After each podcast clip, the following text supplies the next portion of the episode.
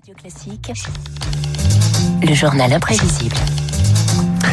Bonjour Marc. Bonjour David, bonjour à tous. Alors je le disais à l'instant, on célèbre cette semaine les 60 ans du téléphone rouge entre Moscou et Washington. Christian Macarian est tout oui.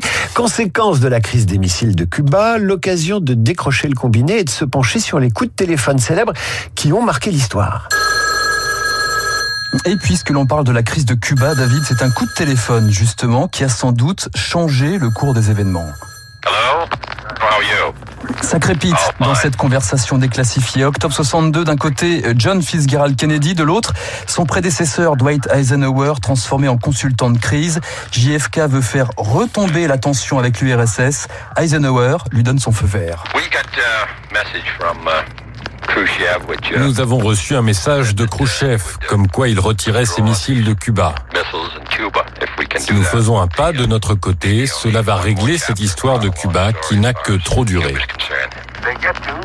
C'est ce qu'il faut faire. Allez-y, c'est la bonne chose à faire si vous en avez la preuve. Okay, thank you. L'histoire au bout du fil. Incroyable. Ça, ça- ça- ça rappelle euh, ces moments où les présidents aujourd'hui se mettent en scène en visioconférence avec leurs homologues étrangers. Exactement, le téléphone n'est pas dépassé. hein. Souvenez-vous, David, aussi, des appels déchirants des victimes du 11 septembre 2001. Souvenez-vous des Brigades Rouges aussi en 78 et leurs appels aux proches de l'ancien président du Conseil italien en captivité, Aldo Moro.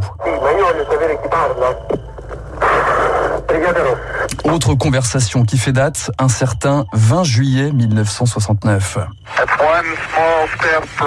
Oui, 20 juillet 69, Neil Armstrong et Buzz Aldrin ont à peine le temps de poser leurs pieds sur la Lune qu'ils reçoivent un coup de bigot de la Maison Blanche. Hello, Neil and Buzz. I'm talking to you by telephone from the Oval Room at the White House. Et voici la conversation téléphonique la plus lointaine de l'histoire, David. Trois minutes avec la Lune, suivie en direct par des millions de téléspectateurs. This certainly has to be the most historic telephone. Cette conversation est tout simplement historique. Les mots me manquent pour vous exprimer notre fierté. Avec ce que vous venez de réaliser, les cieux font désormais partie du monde des humains. Cela nous pousse à doubler nos efforts pour assurer la paix et la tranquillité sur Terre.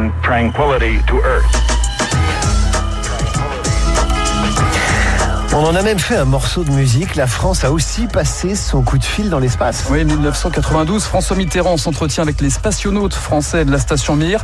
Alors là, David, on était beaucoup moins à Hollywood. Vous êtes à quel endroit? Au-dessus de la planète? En direction de la Manche et de la France, mais vous n'y êtes pas encore. Entre la France là. Ah, Ça tombe bien. Hein voilà. Alors, vous, entre l'Amérique du Sud et la France. vous avez le droit de vous tromper, ça va si vite. Mitterrand câblé, hein, quand même. Câblé, complètement câblé à cette époque. hein. François Mitterrand, mais plutôt fâché avec le téléphone, David. Outil très politique dans l'affaire des écoutes de l'Elysée. 3000 conversations, 150 personnes concernées dans les années 80. Un écrivain, Jean Edernalier, une actrice, Carole Bouquet, un avocat, Antoine Comte. Raison invoquée pour justifier ces écoutes, trafic d'armes ou encore sécurité du président de la République. Et un agacement du même François Mitterrand, justement, quelques années plus tard en interview. Si j'avais cru qu'on allait tomber dans ces bas-fonds, j'aurais pas accepté l'interview. Il s'agissait d'écoutes qui auraient été commandées par la cellule antiterroriste de l'Élysée. Par... On s'enfonce encore un peu plus. Mais le fait de décorer euh, M. Proto n'avait pas été vous. conversation est terminée, monsieur. On ne sait pas qu'on allait tomber dans un tel degré de vilainie. La transition Et extraordinaire. oui, le téléphone pleure. Et on reconnaît la, la voix d'Albert Duroy. de la RTB, effectivement. Tout passe par le téléphone, David, y compris les émotions. Il y a le coup de fil qui annonçait jadis les incidents techniques aux présentateurs de journaux. Vous n'avez plus rien du tout. Bien. Alors on met la clé sous la porte, on s'en va, qu'est-ce qu'on fait? Et il y a aussi les appels téléphoniques que l'on attend. Dites donc Thérèse, un seul appel depuis 18 heures pour un soir de Noël, c'est tout de même très calme.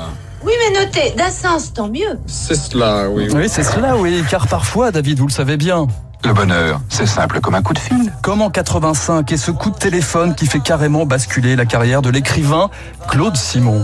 Bonjour monsieur, l'Académie suédoise euh, a justement annoncé que vous avez reçu le prix Nobel euh, de littérature pour cette année. Je vous remercie.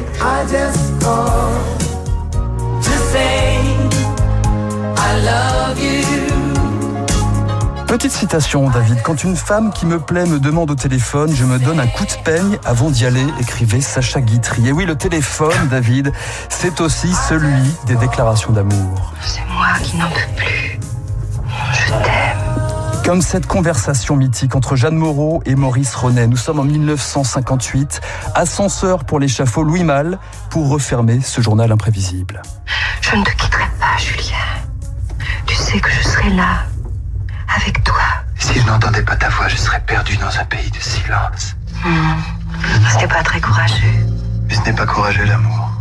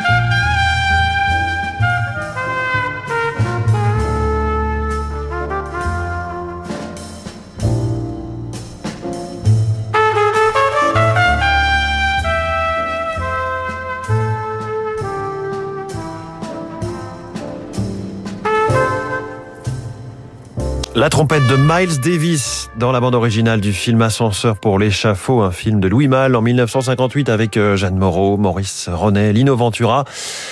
Et du côté du générique de Radio Classique, eh bien, c'était Marc Bourreau et son journal imprévisible. Euh, abonnez-vous bien sûr au podcast du journal imprévisible sur l'application Radio Classique. Il est 7h50.